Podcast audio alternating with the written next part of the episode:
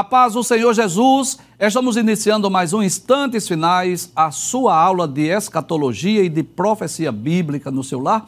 E eu quero agradecer mais uma vez por sua audiência, a você que acompanha a nossa programação pela TV ou pela internet. Que Deus te abençoe, que as bênçãos de Deus continuem sendo derramadas sobre a sua vida, sobre a sua família. Seja muito bem-vindo aos Instantes Finais. E se você deseja enviar uma pergunta, uma mensagem, uma crítica, opinião ou sugestão para o nosso programa, anote aí o número do WhatsApp, o prefixo é 81 e o número é o 994661010. Fique à vontade para criticar, opinar, sugerir, saiba que a sua opinião é muito importante para nós. Se você é um telespectador assíduo do nosso programa, você sabe que nós iniciamos a uma nova temporada aqui nos instantes finais. Estaremos estudando nos próximos meses sobre a atualidade da mensagem dos profetas menores. E no programa anterior, nós trouxemos assim algumas informações introdutórias. Nós explicamos, por exemplo, essas duas nomenclaturas, né? profetas maiores, profetas menores.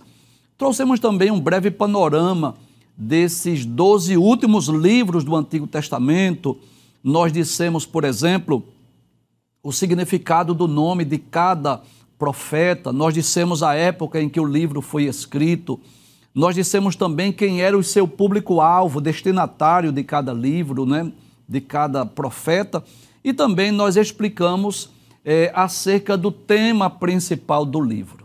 Hoje nós vamos dar início ao estudo do primeiro livro, denominado de Profetas Menores, que é o livro do profeta Oséias. Primeiro gostaria de lembrar que esta é uma imagem meramente ilustrativa, não temos o objetivo de dizer que esta é a aparência real do profeta, não é possível nós sabermos, né?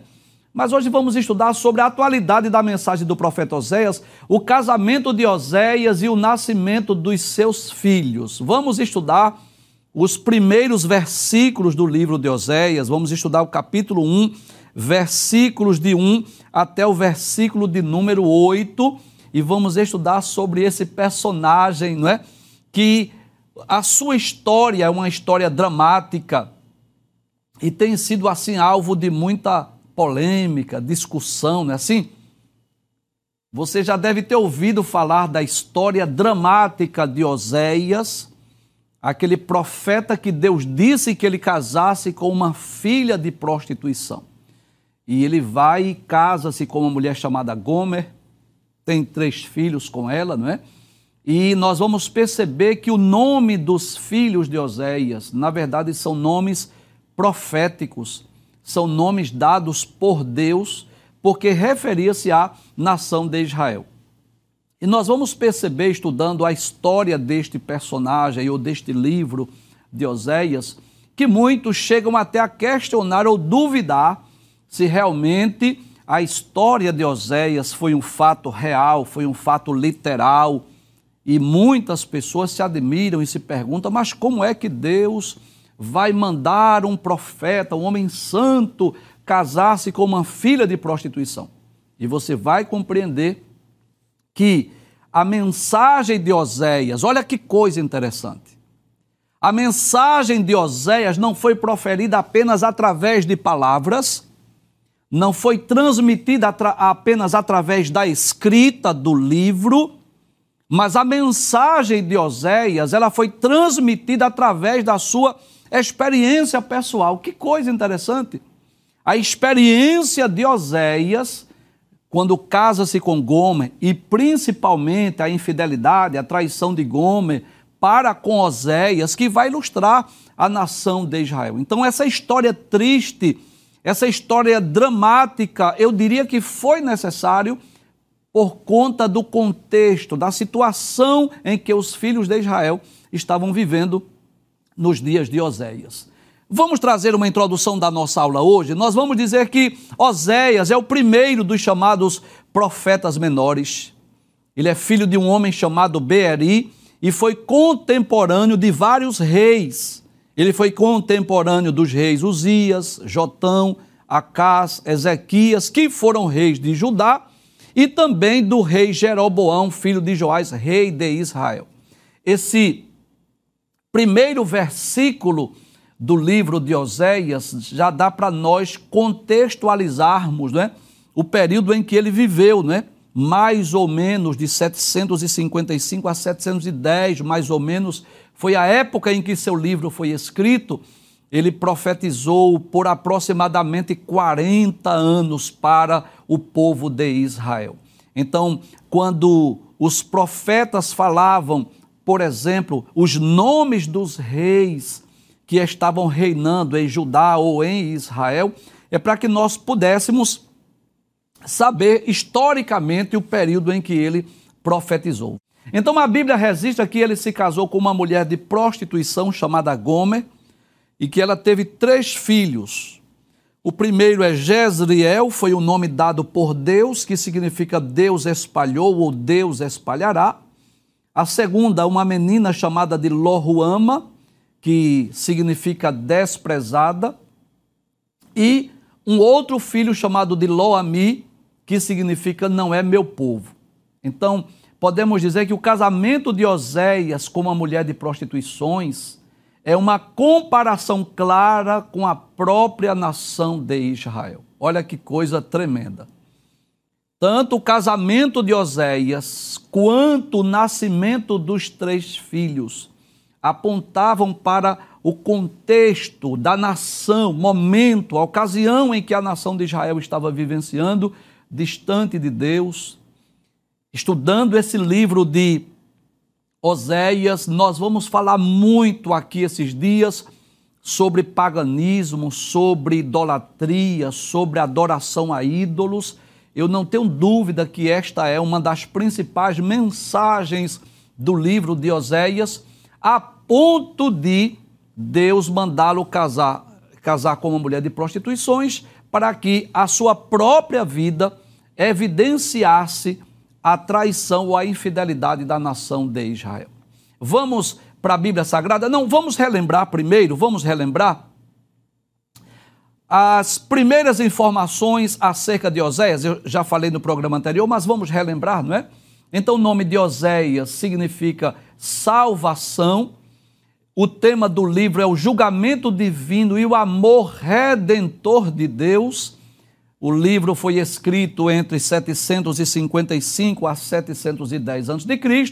e os destinatários é o Reino do Norte, as dez tribos de Israel, também chamada de Samaria. Agora sim, vamos ao texto bíblico. Primeiro versículo do livro diz assim: Palavra do Senhor que foi dirigida a Oséias, filho de Beeri, porque professor menciona o nome de seu pai, para diferenciar de outros Oséias. Não é porque existiram outros Oséias na Bíblia. Esse é um profeta, filho de Beeri. E ele profetiza exatamente nos dias de Uzias, Jotão, Acás, Ezequias. Podemos dizer então que ele foi contemporâneo do profeta Isaías. Concorda comigo? Porque Isaías viveu nos dias de Uzias, nos dias de Ezequias. Ele foi contemporâneo de Ezequias, rei de Judá, e também nos dias de Jeroboão, e esse Jeroboão aí é Jeroboão II, Jeroboão II, não é aquele que reinou logo após Roboão, ou junto com Roboão. Não, esse Jeroboão aí é o Jeroboão II, um dos últimos reis da história de Israel, filho de Joás, rei de Israel. Então já falamos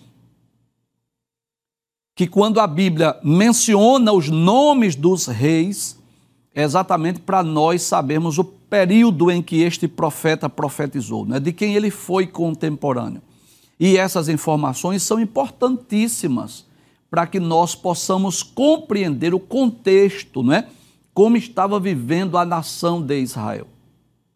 Então, lendo, por exemplo, os livros dos reis, os livros das crônicas, e estudando a, a história da nação de Israel nesse período, dá para nós entendermos o momento, a ocasião que este homem foi levantado como profeta. Você sabe disso, mas eu faço questão de lembrar que os profetas, eles eram uma espécie de um porta-voz de Deus, de um mensageiro, e eles foram levantados principalmente em períodos de apostasia, de abandonos da fé, em períodos de rebeliões espiritual, espirituais, em período de, eh, em que o povo de Deus estava cometendo pecados. Eles eram levantados exatamente nesse período que eu diria caótico ou dramático da história do povo de Deus. Então eu posso dizer que Osés foi levantado em um período difícil em que os filhos de Israel estavam comprometidos com a idolatria. O versículo 2 diz assim: Quando pela primeira vez o Senhor falou por meio de Oséias, o Senhor lhe disse: Olha, que coisa interessante. Logo no início do seu chamado, Deus lhe dá uma ordem. Que ordem é essa? Vá e case com uma prostituta e tenha com ela filhos de uma prostituta. Por que, Deus?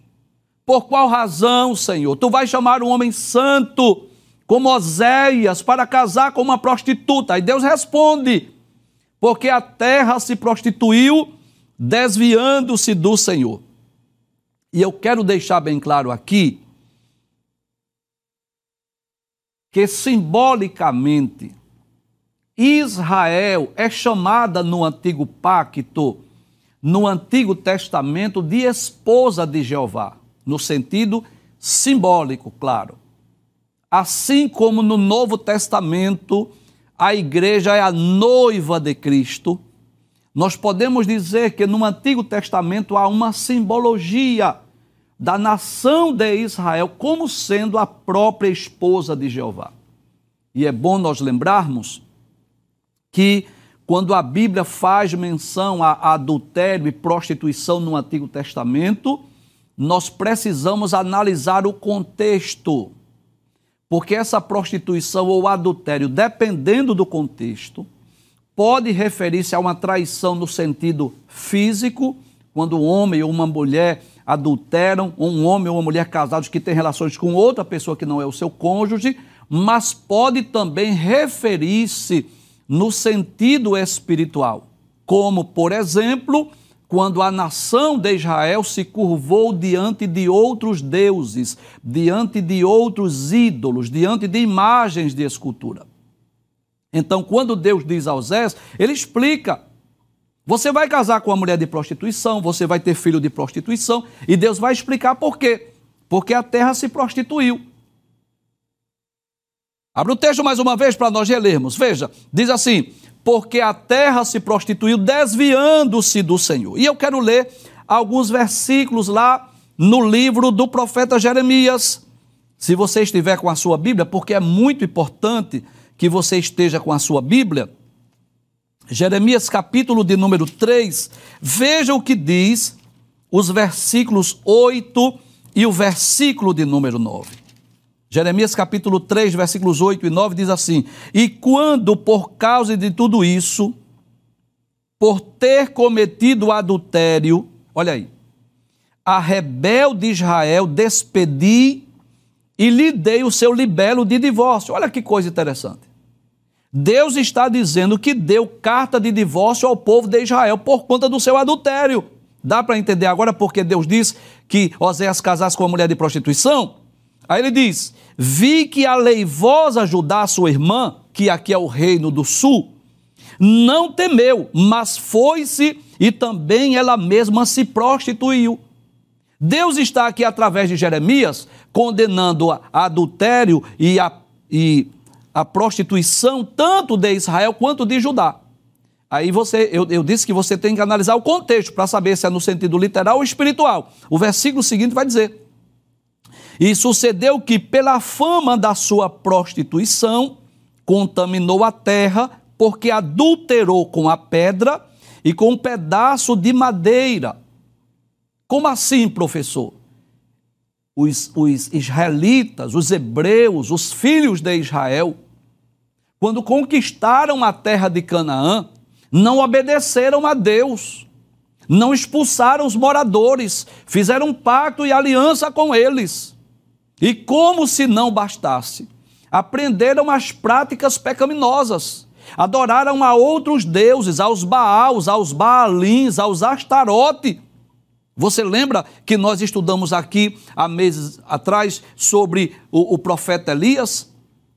Que foi levantado no período lá do, do rei Acabe, da rainha Jezabel, você lembra disso? E o que foi que nós, nós aprendemos à luz da Bíblia? Que os profetas de Deus estavam sendo perseguidos enquanto que os profetas de Baal e Azerá, que eram deuses pagãos, estavam comendo à mesa de Jezabel. Então nós vamos perceber que muitas vezes o Antigo Testamento, a Bíblia fala desse adultério, dessa prostituição, mas não é no sentido literal físico, homem com mulher, não. Está falando no sentido espiritual. E eu faço questão de ler aqui alguns versículos no próprio livro de Oséias, capítulo de número 4, por exemplo, livro de Oséias, capítulo 4, versículos 1 e 2. Se você estiver com a sua Bíblia, veja o que diz. Filhos de Israel, escutem a palavra do Senhor, porque o Senhor tem uma controvérsia com os moradores da terra. Não há verdade, nem amor, nem conhecimento de Deus, mas apenas juramento falso, mentira, assassinato, roubo e adultério. A violência, homicídio sobre homicídios. Por isso, por isso até está de luto e todos os seus moradores desfalecem, juntamente com os animais do campo, com as aves do céu e até os peixes do mar estão morrendo. Versículos 12 e 13 diz assim: O meu povo, observe, o meu povo consulta os seus ídolos de madeira e um pedaço de pau lhes dá a resposta. Ou seja, eles deixaram de consultar o Deus vivo e verdadeiro para consultar ídolos, deuses feitos por mãos humanas, porque um espírito de prostituição os enganou e eles, prostituindo-se, abandonaram o seu Deus. Veja que essa prostituição aqui é espiritual. Sacrificam no alto dos montes e queimam incenso sobre as colinas, debaixo dos carvalhos, dos álamos e dos terebintos, porque é boa a sua sombra. Por isso, as filhas de vocês se prostituem e as suas noras adulteram. Então veja, era esse o contexto de Oséias, em que os filhos de Israel abandonaram o Deus verdadeiro, o culto a Jeová e começaram a se encurvar diante de outros ídolos, de imagens de escultura. Se você também está com a sua Bíblia ou quiser anotar, veja o que diz o segundo livro dos Reis, capítulo 17, a partir do versículo de número 9, segundo livro dos Reis, capítulo 17, a partir do versículo 9. É importante nós lermos esse texto para entendermos o contexto. Só relembrando, eu disse que quando você lê acerca de prostituição ou adultério no Antigo Testamento, você precisa entender se isso é no sentido físico, de um homem para com a mulher, ou se é no sentido espiritual da nação de Israel, para com Deus.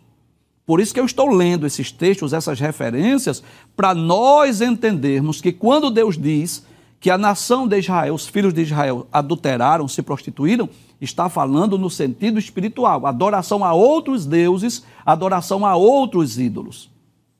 Vamos ler esse texto? Segundo o livro dos Reis, capítulo de número 17, versículos 9 a 12, diz assim: e os filhos de Israel fizeram secretamente coisas que não eram retas contra o Senhor seu Deus. O que foi que eles fizeram? Edificaram altos em todas as suas cidades, desde a torre dos atalaias até a cidade forte. E levantaram estátuas, imagem do bosque, em todos os altos outeiros e debaixo de todas as árvores verdes. E queimaram ali incenso em todos os altos como as nações que o Senhor transportara de diante deles. Eles fizeram o mesmo que os amorreus, os jebuseus, os, os filisteus, não é assim? E fizeram coisas ruins para provocarem a ira do Senhor. E serviram os ídolos, dos quais o Senhor lhe dissera: Não fareis estas coisas. Então, olha que coisa interessante.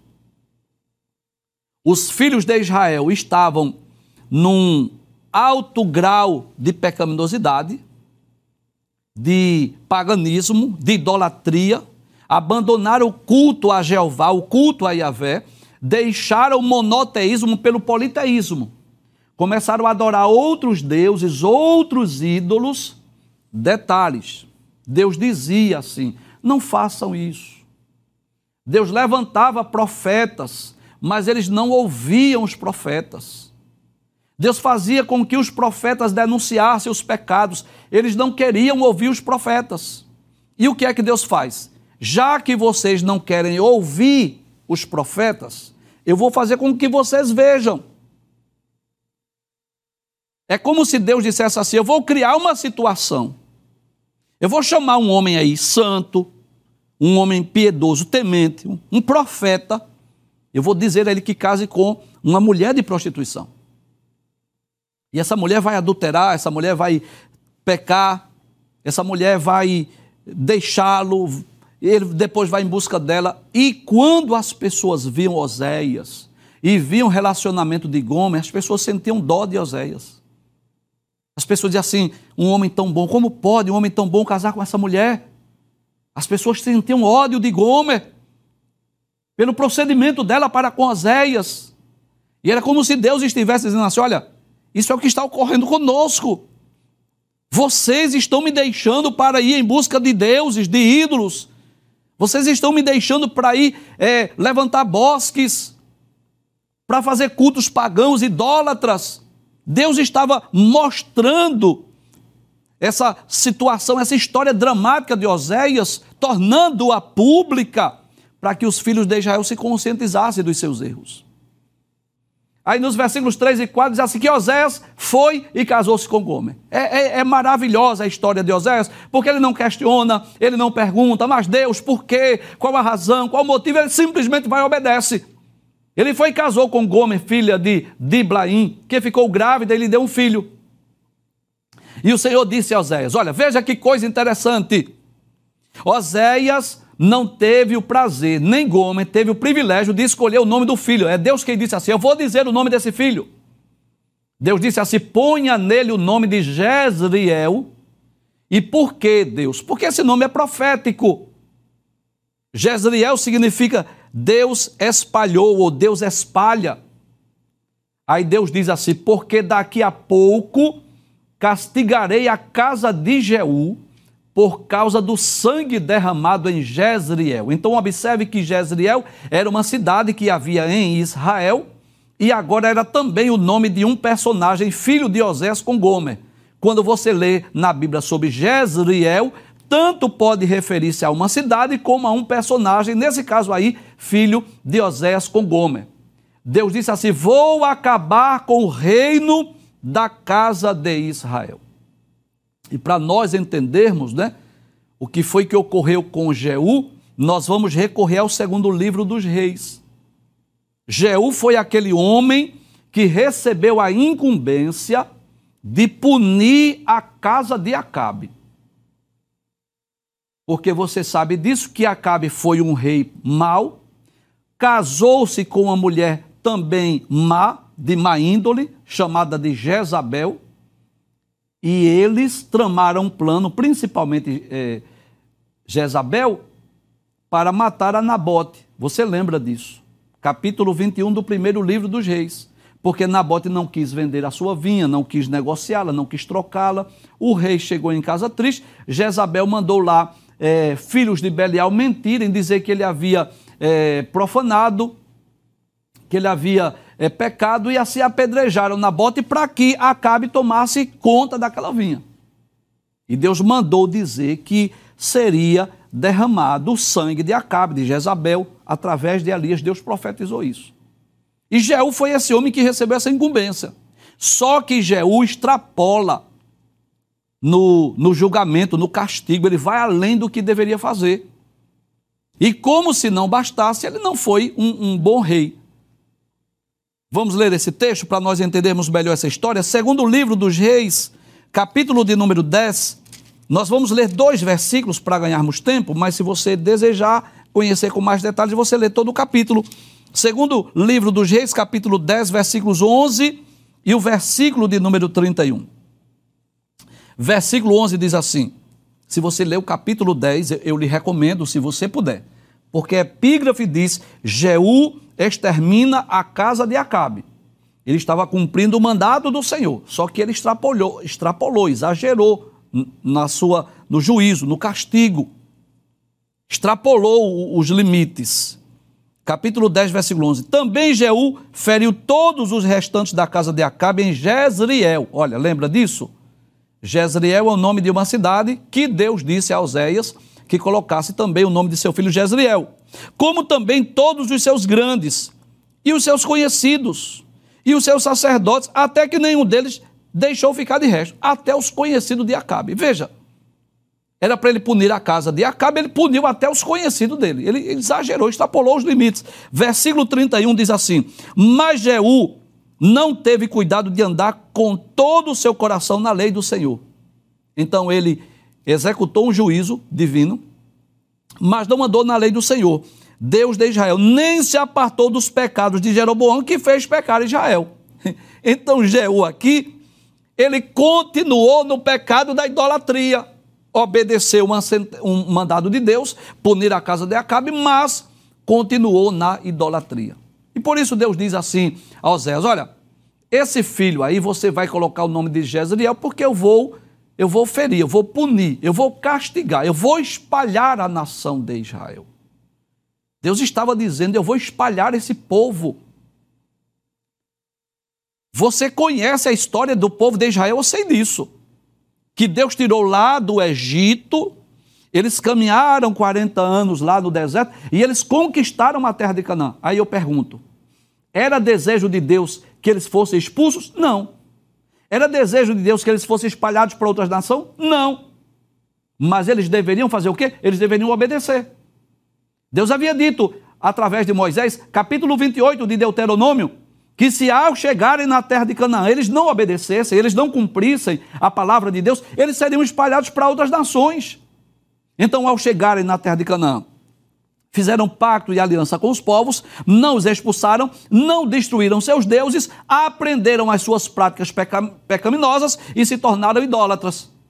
O próprio Jeú, que foi usado por Deus para punir a casa de Acabe, ele mesmo foi pagão, foi idólatra. E Deus disse assim, disse, Oséias, coloca o, teu, o nome do teu filho Jezreel. E por que Jezreel? Deus está dizendo, eu vou espalhar vocês. Versículo de número 5, Deus diz assim, naquele dia quebrarei o, o arco de Israel no vale de Jezreel. Glória a Deus. Professor, o que é quebrar o arco? É acabar com o exército, é tirar as forças porque um dos principais instrumentos de guerra na época era o arco, né? o arco e a flecha, havia, havia os flecheiros. Quando Deus disse assim, eu vou acabar o arco, Deus estava dizendo, eu vou exterminar o exército, eu vou tirar as forças de Israel. No versículo 6, aí diz, Gomer ficou grávida outra vez e deu à luz uma filha. Então o Senhor disse a Osés, olha, mais uma vez, Deus dá o nome a essa filha. Disse assim, ponha o nome dela de Lohuama, porque não voltarei a ter compaixão da casa de Israel para lhe perdoar. Lohuama significa desprezada ou desfavorecida. Então, primeiro filho, Jezreel, Deus disse assim: Eu vou espalhar vocês. Aí, quando nasce o segundo, né, que é uma menina, a segunda filha, aí diz assim: coloque o nome dela de Lohuama. E por que Lohuama? Porque significa desprezada, desfavorecida. Deus estava dizendo assim: eu vou, eu não vou ter compaixão de vocês. Aí Deus diz assim: põe o nome de Lohuama, porque não voltarei a ter compaixão da casa de Israel para lhe perdoar. E olha que coisa interessante. É bom nós lembrarmos disso. Que há um limite para a paciência, para a longanimidade de Deus. Eu tenho falado muito aqui nos instantes finais que Deus é amor, é bondade, é longânimo, é misericordioso, mas há um limite para essa bondade. E eu vou provar isso na Bíblia. Eu vou dar três exemplos muito claros que todos vocês conhecem. Primeiro exemplo, dilúvio. Quando aquela geração começou a pecar e transgredir e desobedecer, e toda a imaginação dos pensamentos do coração do homem era só má continuamente, o que foi que Deus fez? Destruiu a terra com um dilúvio. Outro exemplo, Sodoma e Gomorra. Os homens eram maus, eram grandes pecadores. Mas o que acontece? Deus destruiu aquelas cidades com fogo. A própria nação de Israel é um grande exemplo disso, da, da paciência, da longanimidade de Deus que tem limite. Não é assim? Então Deus vai dando oportunidade, vai dando oportunidade, mas chega um momento que Deus diz assim: eu vou ter que punir, eu vou ter que castigar. E você que é pai e mãe, você sabe o que eu estou dizendo. Que às vezes você senta com o filho, conversa, orienta, ensina, vá por aqui, meu filho, não faça isso. Aí o filho continua desobedecendo. Você vai fazer o quê? Me diga mesmo. Você que é pai, você que é mãe, você vai fazer o quê? Você vai disciplinar, você vai corrigir, sim ou não? Claro. Porque se você não corrigir, ele nunca vai, vai deixar de praticar o que é errado. Aí você vai ter que dar uma disciplina. E claro, eu não estou ensinando aqui que o pai e a mãe devem espancar o filho, tirar sangue do filho. Não é isso que eu estou dizendo. Mas chega um momento que você tem que disciplinar, que você tem que corrigir. Para quê? Para que seu filho não cometa o mesmo erro. Não é assim? Então, Deus age da mesma forma. Deus tem um limite. Um... Deus é paciente, é longano, mas chega um limite que Deus disse assim: olha, não, não dá mais para suportar. Eu vou ter que exercer juízo. E é Deus que está dizendo: não terei mais compaixão da casa de Israel. Sabe o que era que Deus estava dizendo? Eu vou espalhá-los. Hum, glória a Deus. Jezreel significa o quê? Vou, vou espalhar vocês. Deus espalhou. Ou Deus espalha, não é assim? E Lohuama significa o quê? Não vou ter mais compaixão. Desfavorada, desprezada, desfavorecida. Eu não vou ter mais misericórdia. Eu vou punir essa geração. Era isso que Deus estava dizendo. Porém, da casa de Judá, olha que coisa interessante. Glória a Deus. Da casa de Judá eu terei compaixão e os salvarei pelo Senhor seu Deus. A pergunta é: Senhor, por que é que tu vais ter compaixão de Judá? Porque Judá, nessa época, estava sendo liderado pelo rei Ezequias e era um rei piedoso, temente a Deus, que causou uma, uma, uma reforma em Israel. Deus disse assim: Eu terei compaixão e os salvarei pelo Senhor seu Deus, porque não os salvarei pelo arco, Glória a Deus, nem pela espada, nem pela guerra, nem pelos cavalos e nem pelos cavaleiros. Sabe o que Deus está dizendo? Judá não vai precisar batalhar. Sou eu que vou livrá-los. E essa profecia, se você quiser ler, está no segundo livro dos Reis, capítulo 19, versículos 32 a 36. Porque a Assíria invade as dez tribos do reino do norte espalha, leva-os para outras nações. E depois Senaqueribe vai invadir Judá. Manda os mensageiros com cartas para Ezequias e assim: Eu vou invadir vocês. Eu vou fazer com vocês o que fez, o que fiz lá com as outras nações, com, com as outras tribos. Aí perguntou: E quem é o Deus que pode livrar vocês? Ameaçou, enviou cartas dizendo que iria invadir as terras de Judá, mas Deus havia dito, através de Oséias, que iria livrar Judá. Volta o texto, por favor, para eu ler mais uma vez. Aí diz assim: Porém, da casa de Judá eu terei compaixão e os salvarei pelo Senhor seu Deus. Como é que tu vais salvar, Senhor? Ele disse: não salvarei pelo arco, nem pela espada, nem pela guerra, nem pelos cavalos e nem pelos cavaleiros. Em outras palavras, ele estava dizendo assim: vocês não vão precisar lutar. E você conhece a história de Senaqueribe, que chegou lá com um grande exército e Deus mandou um anjo. Deixa eu ler esse texto, porque tem muitos novos convertidos, né? Segundo o livro dos reis, capítulo 19, versículos 32 a 36. Se você puder ler todo o capítulo 19, porque tem a história dessa carta, dessa afronta, dessa ameaça, não é? Mas nos versículos 32 a 36 diz assim: Portanto, assim diz o Senhor acerca do rei da Síria: Não entrará nesta cidade nem lançará nela flecha alguma, nem tampouco virá perante ela com escudo, nem levantará contra ela tranqueira alguma. Pelo caminho por onde vier, por ele voltará. Porém, nesta cidade não entrará, diz o Senhor. Isso é uma mensagem para Senaqueribe. Porque eu ampararei a esta cidade para livrar, por amor de mim, por amor do meu servo. Sucedeu, pois, que naquela mesma noite, quando Senaqueribe pensou que iria invadir Judá, saiu o anjo do Senhor e feriu no arraial dos assírios 185 mil deles. Já pensou? Um anjo só. Matou 185 mil homens. E levantando-se pela manhã cedo, eis que todos eram corpos mortos. Então Senaqueribe, rei da Síria, partiu e foi e voltou e ficou em Nínive. Depois foi assassinado, né? O anjo deixou ele vivo para que ele entendesse, compreendesse o poder de Deus. Aí olha que coisa interessante, Deus diz que vai punir, vai castigar, vai espalhar os filhos de Israel, não terá compaixão, mas diz, de Judá eu terei compaixão, mostrando aqui essa profecia, uma das profecias mais extraordinárias da Bíblia. Depois de ter desmamado Lohuama, Gomer ficou grávida mais uma vez e deu à luz um filho. E o Senhor disse: ponha nele o nome de Lo-Ami. É interessante que Ami significa meu povo e Lo-Ami significa não meu povo. Porque vocês não são meu povo, nem eu serei o seu Deus. Já imaginou? Que coisa interessante. Deus disse assim: olha, coloca o nome dele de Lo-Ami. Ami significa meu, significa meu povo e Lo-Ami significa não meu povo.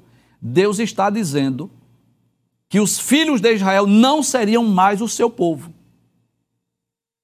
Jezreel, Deus vai espalhar, Lohuama, não vou ter compaixão, e Loami, vocês não são meu povo. E você sabe disso, que a nação de Israel, os descendentes de Abraão, Isaac e Jacó, foram escolhidos por Deus para a execução dos seus eternos propósitos. Lá em Êxodo capítulo 19, versículos 5 e 6, Deus diz: vocês serão minha propriedade peculiar. Vocês serão um reino de sacerdotes, vocês serão uma nação santa. Mas observe, quando eles começaram a transgredir, começaram a desobedecer, começaram a se afastar de Deus, Deus disse assim: Olha, vou espalhar vocês. Eu não vou ter compaixão de vocês. E vocês não serão mais o meu povo. É Deus quem está dizendo. E por quê? Porque eles haviam extrapolado os limites da bondade e da misericórdia de Deus. Que coisa interessante! O povo de Israel não seria mais chamado de povo de Deus. Isso me faz lembrar de um texto que está lá no primeiro livro das crônicas, é um, um texto que eu, que eu amo, que eu gosto muito, que está lá no primeiro livro das crônicas, capítulo 28, versículo de número 9. Primeiro livro das crônicas, são palavras de Davi a Salomão, seu filho. Primeiro livro das crônicas, capítulo 28, versículo 9. Veja que coisa interessante. Davi vai exortar seu, seu filho Salomão. Aí ele diz assim: Tu, meu filho Salomão, conhece o Deus de teu pai. Como que ele diz assim? Tem experiência com Deus. Serve-o com um coração perfeito e com uma alma voluntária. Não sirva a Deus de má vontade, Salomão porque esquadrinha o Senhor todos os corações e entende todas as imaginações dos pensamentos. Davi dizendo a Salomão: Salomão, se o buscares, será achado de ti. Porém, se o deixares, rejeitar-te-á para sempre. Foi o que aconteceu com o povo de Israel. Deus disse assim: coloque o nome desse menino aí, Lome, porque vocês não serão meu povo. E qual é a atualidade da mensagem de Oséias para nós hoje? A principal mensagem que nós podemos trazer para o nosso contexto é que o fato de nós sermos cristãos, o fato de nós sermos chamados povo de Deus não nos garante a salvação eterna. Sabia disso? Não nos garante. Nós não acreditamos naquela predestinação fatalista que uma vez salvo, salvo para sempre. Sabe por quê? Porque não foi isso que aconteceu com os filhos de Israel. Se você puder, leia primeiro é, o, o capítulo 10 da primeira carta ou epístola aos Coríntios. Paulo vai deixar bem claro isso, que os filhos de Israel foram batizados no mar, em Moisés, na nuvem, mas Deus não se agradou da maior parte deles, pelos que, pelo que foram prostrados no deserto. Ou seja, aqueles que foram idólatras, aqueles que foram pagãos, aqueles que foram incrédulos, aqueles que foram desobedientes, morreram no deserto e não conquistaram a terra de Canaã. Então, qual é a mensagem, professor? Qual é a atualidade da mensagem do profeta Oséias para nós? A necessidade de permanecermos em Cristo, guardando a Sua palavra, guardando os seus mandamentos, cumprindo a Bíblia Sagrada, a palavra de Deus. Eu vou dizer isso com muita tranquilidade.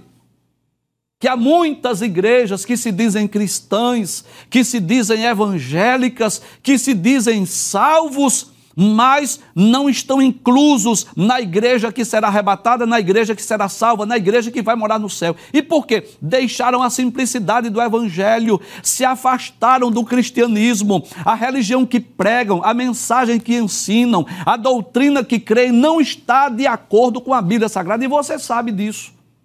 Que nós já não podemos mais dizer assim, Procure uma igreja evangélica mais próxima da sua casa. Você sabe disso. Eu não posso dizer mais isso. E por que, professor? Eu tenho que dizer assim: procure uma igreja cristã que esteja mais próximo da Bíblia, que esteja comprometida com a oração, comprometida com a evangelização, comprometida com a escola bíblica dominical, comprometida com a obediência à palavra de Deus, perseverar em, em Cristo para que possamos alcançar a nossa salvação.